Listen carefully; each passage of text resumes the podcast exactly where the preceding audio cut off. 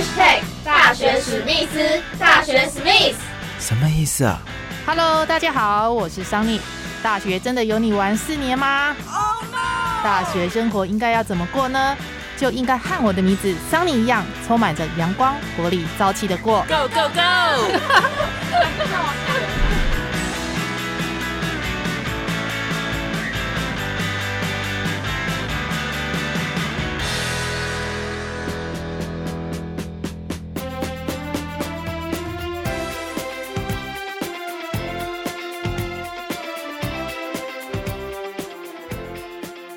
Hello，欢迎收听第五十一集的大学史密斯，我是主持人桑尼。那么大学呢，可以说是我们进入社会之前最后一座象牙塔了。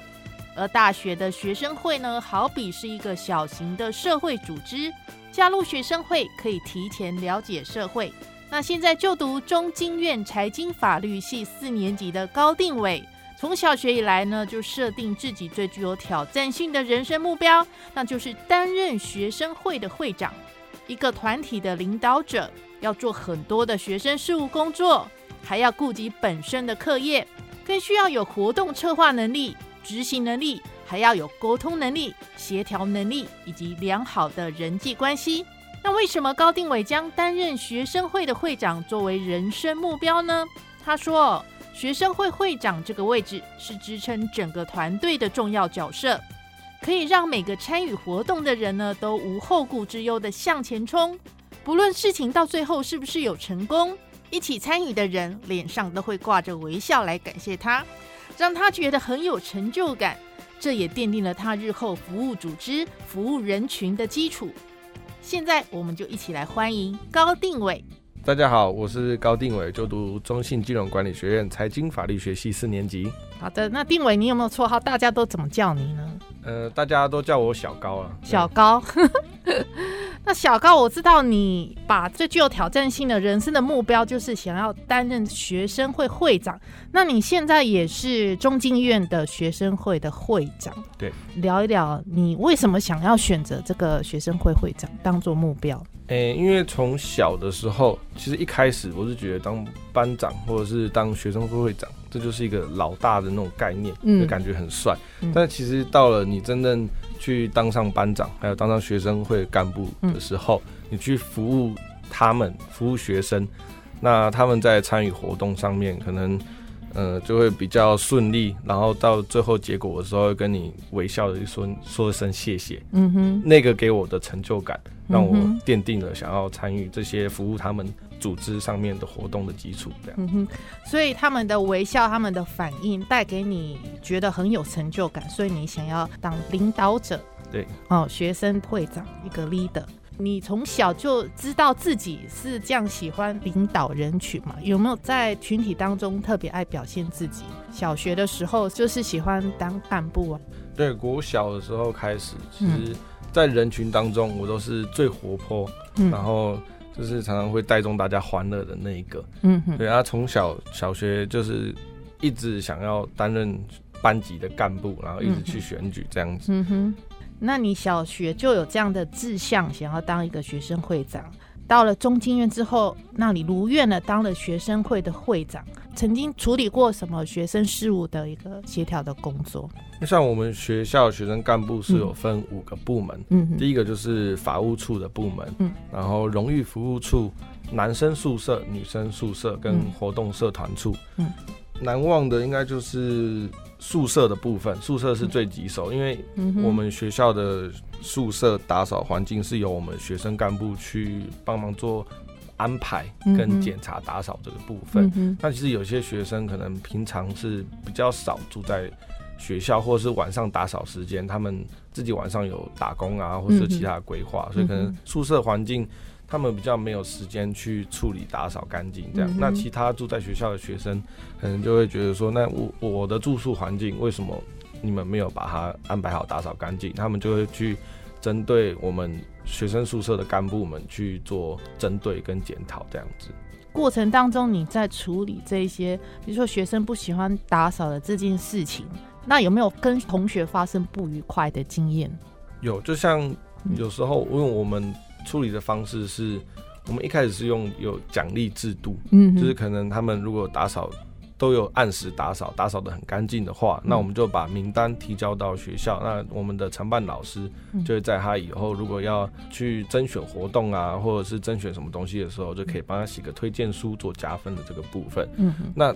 之后，我们又把它改成说，如果你没有打扫的话，我们就是做惩罚。你只要没有打扫，你就是要去做补扫，然后而且你要额外再多扫其他的一个部分，这样子。嗯哼。然后即使是这样有惩罚制度，那他们可能还是不会有太太大的那个威胁性到他们，对吧？所以他们可能有时候还是会时间到了，还是没有去打扫。那我们的处理方式就是。时间到了，我们就去他的房间敲门，就要说：“哎，时间到了，该打扫了。”然后如果他还是没扫的话，我们就是还是一直一再的去提醒，告诉他说：“你该打扫了。”这样子。那有时候学生可能就会就是不想打扫，或者他就是在忙。那那时候就是可能会跟我们的干部就是做，就是会有一些口角上的纷争这样子。嗯哼，我想学生会长这一个职务，沟通领导能力非常的重要。对，所以你在这方面的话，应该有自己很多的心得。比如说你在人际关系的相处上面呢，你觉得应该要注重什么样的一个沟通的一个技巧？嗯，我觉得人与人之间就是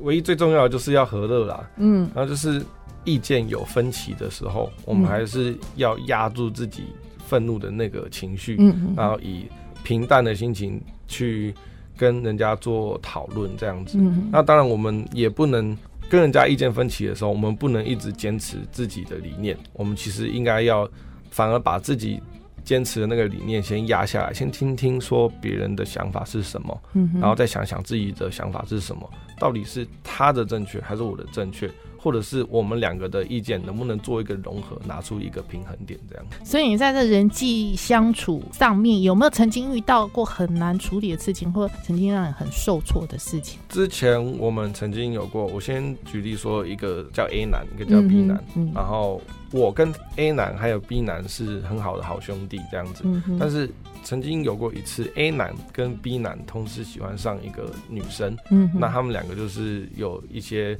吵架纷争，然后最后可能就是有点决裂了这样子，对吧？啊，可是我们三个原本是很好的好兄弟，可是我跟 A 男还有跟 B 男都很好，那这个情况下可能就是我变得是一个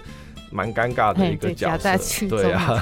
如果 A 男跟 B 男同时在的时候，如果我比较靠近 A 男，那 B 男可能就会觉得，哎。为什么不跟我比较好？这样，那我跟 B 男的时候，A 男同时也会有这个想法。嗯哼，对。那其实到最后，因为 A 男跟 B 男他们就是互相会看不顺眼嘛，所以就是聚在一起的时间也会比较少。嗯哼，所以那我就是，嗯，可能偶尔会去找 B B 男，嗯，然后偶尔又去找 A 男，就是分开这样子。嗯哼，但其实我我真的会蛮不喜欢，就是。这么不好的气氛，而我觉得大家都是好朋友，以前都可以这么好，为什么现在变成这样？嗯，所以其实有很多活动啊，例如说可能聚餐或是生日的时候，即使他们两个可能互看对方不是这么顺眼，但是 A 男生日的时候，我也会去邀请 B 男，说，哎，你要不要出来？就是即使你不要这么这么热烈的参与，但至少至少你来露个脸，表示你还存在，让他知道说，哦，其实你还是在我身边这样子。那其实多次这样下来。那那那件事情最后也，诶，他们两个也同时没有跟那个女生最后有什么发展。那其实，在我的谦和之下，嗯，就是各种活动的邀请，那他们就是慢慢的淡忘这件事情，然后可能偶尔先从一般的打招呼、点头这样子，然后之后开始可以讲一些我们之前共同的话题，然后到最后我们又回到。我们三个很好的这个样子，对，最后的结局还是都是大家和平相处，对啊，感情还是没有变，对，所以人际关系不论是在职场或在呃校园啊，都是非常重要，需要花一点心思处理这方面的问题。对，那另外我知道你在中经院还是领取这个希望助学金的。公益生，然后整个学杂费啊、住宿费都完全的免费哦，哇，这是相当的不错。那怎么样的条件之下才能享有这项的全额的补助？这个希望助学金，嗯，它申请条件就是你新生在大学入学的时候，嗯，用学测、职考或者是统测的成绩当中，任两科成均达均标以上，嗯，而且高中三年的超性评语，嗯，就是他们成绩单上面会有。因为之前是操性成绩，但是现在操性成绩被拿掉，变成是老师的评语。嗯嗯，他老师的操性评语良好，或者是你有很多的被记很多记功嘉奖，嗯，这样子奖励的记录非常优异。嗯，同时你又要符合青年智力的条件。嗯哼，那我们学校青年智力的条件分成两大部分。嗯哼，第一部分就是你必须要是。低收或者是中低收入户的学生，嗯，或者是你是特殊境遇的家庭子女，嗯哼，然后第三个就是身心障碍学生，还有身心障碍人士的子女，嗯哼，然后或者是你是原住民的学生，嗯哼，那我们第二大部分就是由社会局、教育局立案的慈善机构，或是你高中的校长或辅导主任认定，并由机构或者是学校出具清函证明书。嗯，然后并经我们学校的访视，他们会去你家里访视一下，你是不是真的有需要被帮助的这个状况，而去去认定跟合可这样子。这个条件还还蛮多的。对，不过总归来讲，就是呃中低收入户、身心障碍还有原住民的身份都可以享有这样的一个助学金，全部免费。除了这个全部免费，然后每个月还会额外的给着学生。五千块钱的一个呃生活费、生活津贴的补助，是，然后另外还有假日的一个餐费的补助，哇，这相当的不错。对，所以大家可以来读。对啊，其实 真的非常认 认真的推荐那些家里需要被帮助，但其实成绩又有达标的学生，一定要来我们学校就读。像我自己本身领这个，就是家里可能经济状况有一点。不好，嗯，在大学入学的那时候，对，那我成绩又刚好有达标，那我到大学现在已经要迈入大四第四年了，我没有花家里任何一毛钱，嗯，学校给的津贴其实一个月五千块，加上每个礼拜的五六日三天，一天两百块的代餐费，所以一个月可以大概领到七千多，甚至到八千块，所以其实。一个月一七千到八千块的这个花费，对我一个人来讲是非常够的。嗯哼，所以其实我在大学没有花家里任何一毛钱，甚至还可以存一点自己的积蓄这样子。除了这些之外，你们另外还要在呃去服务偏乡小学，或者是做一些公益性的服务。你可以谈谈呃，你去外面工作公益性服务一个难忘体验吗？我觉得最难忘的是我们之前有一次暑假的时候，嗯，跟我们学校有组织一个偏乡教育的团队，那我们是去台南市的偏乡小学，嗯哼，跟他们宣导性别平等还有反毒的知识。嗯哼，那那些小朋友，因为他们像最难忘的就是曾经有一个小学，我们从预警。要搭计程车上去，他们学校要开两个小时的山路才会到。那全校那时候一到五，因为已经放暑假了，他们六年级已经毕业了，所以一到五年级只有七个学生，我们却有十四个大哥哥大姐姐上去，这边是两个带一个，所以就可以知道那个学校的状况是多么的不好。那是要开两个小时的山路，然后全校只有七个人，然后又分分布一到五年级这样，所以其实年纪就差了五岁。一年级跟五年级的学生又不能常常玩太多一样的活动，对吧？所以其实那时候去那边，他们连要一起打篮球，能打一场好好的篮球人数都不够，对啊。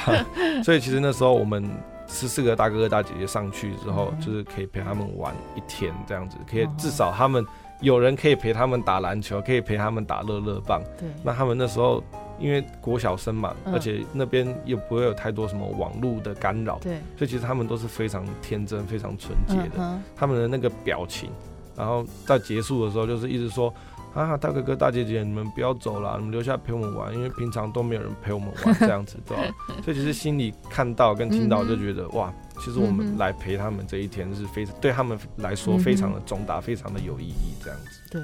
那这些小学生在你们结束之后，还特别有什么样的感感谢写感谢函？有，他们自己有，还他们还有就是一群人制作的那个小卡片，在上面就是给我们每一个大哥哥大姐姐都留一句话，然后签上自己的名字。像我那时候看那个卡片，哦，看很感动，那个眼泪都快流出来，就是各种就是说，哦，就是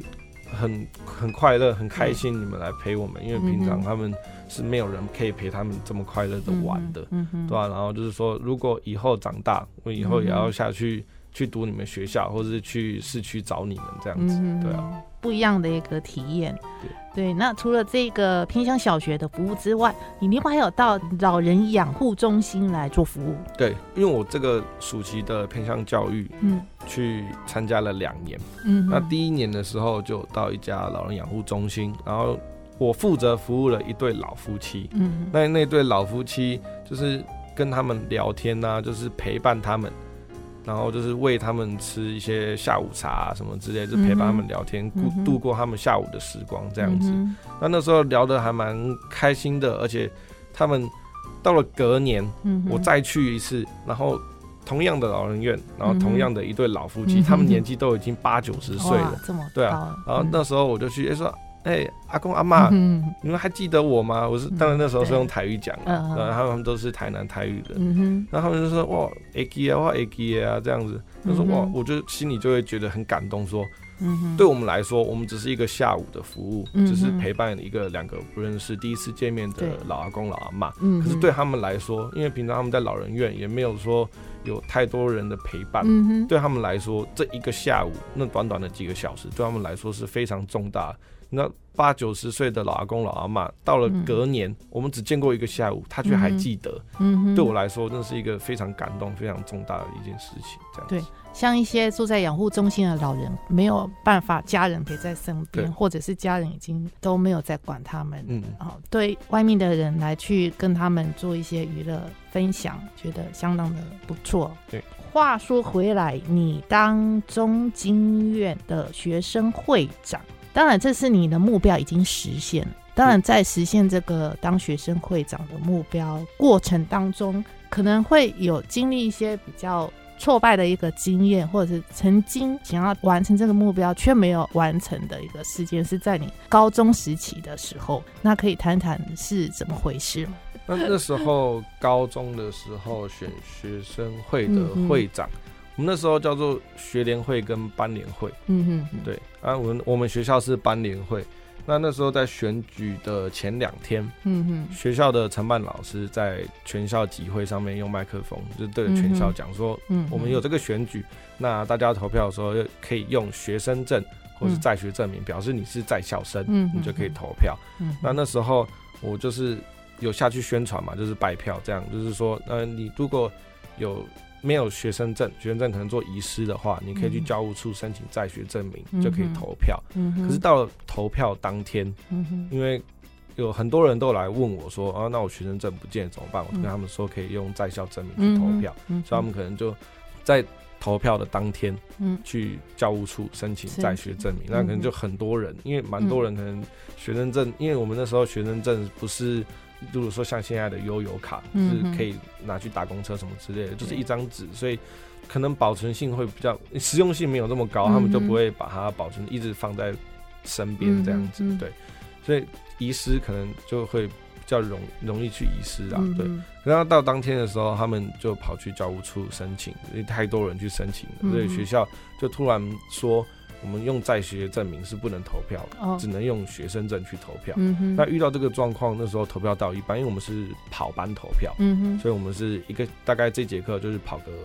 四五个班这样子。所以有些班已经投完了，有些班还没投完。那我们遇到这个状况，我们就马上要求停止投票。然后我们就跑去找学校的老师跟校长去讲这件事情。那最后校长给的指示是说。很抱歉，是学校老师这边没有做去做沟通好，所以出现了这个小瑕疵。那因为我们突然改成说不能用在学证明投票，我们那时候有两队的被选举人，那我这边会不会影响到？那他那边同时也会被影响到，所以其实我们投票上面的。公平性还是有的，所以那是不是我们就是还是继续这个投票？嗯，因为他不能用再去证明，我们这边的支持者也不能用再去证明，所以公平性是有的。那就希望这个投票可以先进行，把它进行完这样子。嗯，那最后也是很可惜，我是以些为。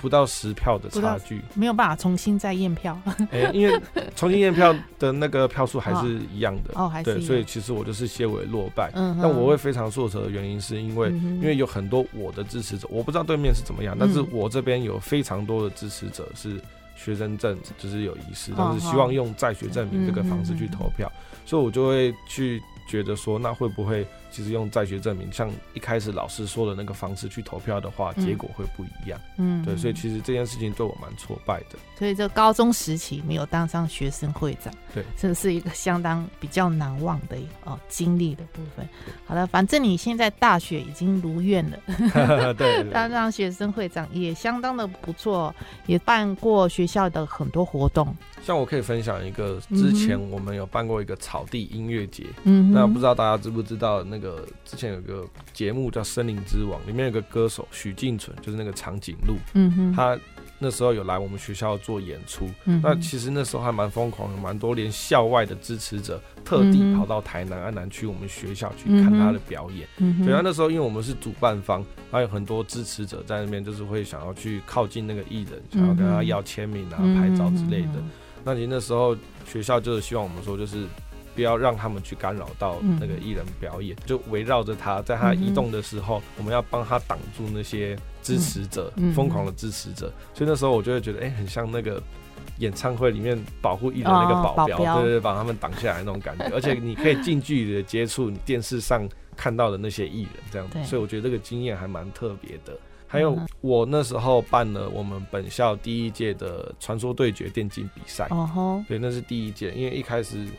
从来没有过有前前面的学长姐办过电竞，嗯手机手游的这个比赛。对，那那时候因为我们同才那边很多朋友，嗯嗯，我们学校的学生很多人都蛮热衷这个游戏的。嗯，那我就想说，哎。那办这个活动，也许大家学生参与度会蛮高的，嗯，所以所以那时候我就办了这个活动。那那时候大家也是非常多的玩家来踊跃报名，组队踊跃报名。那那时候我们还蛮特别的是，我们在我们学校一个国际会议厅，我们在那个讲台上面用两个长桌，让两队的选手分开来，各坐在那两个长桌上面，面对台下的观众，背对背对的是。我们国际会议厅的大荧幕，那我们在大荧幕上面就是放那个游戏的上帝视角，让台下的观众可以直接看上去看到每个选手在比赛时的表情，还有他们讨论，他们在讲战术，他们在什么信心呼喊的那那个那个表情，然后又可以同时看到后面大荧幕上面游戏进行的状况，所以我其实觉得这个还蛮有趣、蛮特别的。好的，那小高，因为现在刚好是七月份。七月份是鬼月，是，那你有没有曾经碰到自己碰到鬼，或同学碰到鬼啊之类？有没有可以跟大家分享的鬼故事？呃，我自己本身是目前还没有碰到，可能我的八字比较重之类的。但是我有听说过，我有一个同学，嗯，他在我们学校外面那条叫台江大道，那条路很大很宽。嗯，那有一次他半夜，他可能是打工。结束晚上半夜的时候回来，骑在那条台江大道上面，身为周边没有任何一台车，也没有任何一个人，他就自己一个人在那边骑车。可是骑到一半的时候，他就突然听到有人在喊他的名字，他就觉得身体毛毛的，觉得蛮奇怪，怎么会发生这种事情？因为身边都没有人啊，怎么会有人在喊他的名字？他就跑去庙里面拜拜，然后就有求那个签。他抽了签出来之后，就去找那个解签师。这边先提一下，他们。那一群朋友，其实，在那件事情发生之前，他们已经约好要去骑车环岛，他们已经讲好要去全台湾的最东、最南、最西、最北的各个景点去逛。当他发现这个发生那个在台阳大道上面骑车有喊他名字的这件事情之后，去庙里面拜拜求签。他那个求签师一拿到那个签，就跟他讲。那个你东南西北不可行，他那时候就吓到，哇！我没有跟那个解签师，没有跟庙方讲说我要去环岛去东南西北这个地方，只有他自己知道。可是他抽出来那个签，那个解签师就跟他说东南西北不可行，他很吓到，他已经约好下个月就要去台湾的最东最南最西最北。嗯哼所以其实我觉得这件事情还蛮奇特，还蛮特殊的，印象非常深刻，算是鬼月当中的一个。很有趣的，很有趣的故事。对，不是真的碰到鬼这种故事。因为七月份来应景下岔开话题，那我们再回来一下我们的正题。节目进行到最后呢，那想请小高哦分享一下你对未来的目标的设定或未来规划要走什么方面？因为像我，其实目前我还没有很确定说自己到底要走。金融方面，还是走法律那方面？嗯，我现在在学校就是两边我都兼顾。那学校要求的证照，还有我们自己本科系的法律的课业，我都还是有去维持。很幸运是学校有提供一个就业推荐的这个部分，那就是我们要考过九张金融权证照，多一七百五，那学校就会推荐我们去中国信托有一份工作这样子。对，那其实我自己我觉得这个蛮好的，因为像我这种比较到现在还不太清楚自己要什么的时候，你就可以。至少先保留一个，你证照还是去考，嗯，多一七八五，还是你去把它考到，那你即使到了毕业，你还是自己不知道自己的兴趣，自己未来工作到底要做什么时候，至少你还有一份这个推荐就业，你可以去得到一份工作，那你可能就是再把自己的战线拉长。你到等你到之后出社会的时候，还是再慢慢的去寻找你自己最后最后你想要的工作是什么？好的，这是你未来的一个规划。对，没关系，先慢慢摸索，等到找到真的自己的兴趣之后，再针对这个兴趣上面去发展。嗯，是。不过依照你大学四年当过这个 leader 会长的一个经验的话，应该对以后找工作方面应该是不是很困难？对，不是，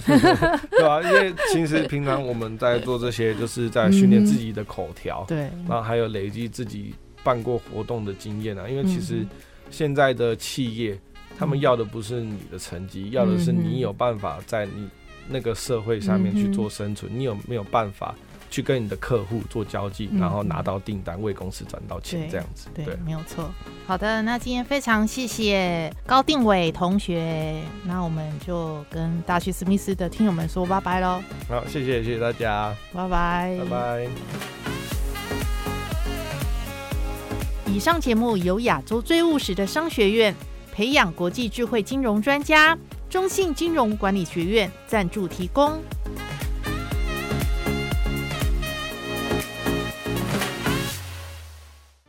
亚洲最务实的商学院——中信金融管理学院，接轨国际，打造智慧金融、AI、行销科技跨域人才，高额奖助学金，产学合作，企业实习，绩优生就业推荐。中信金融管理学院是您疫情后高等教育的最佳选择。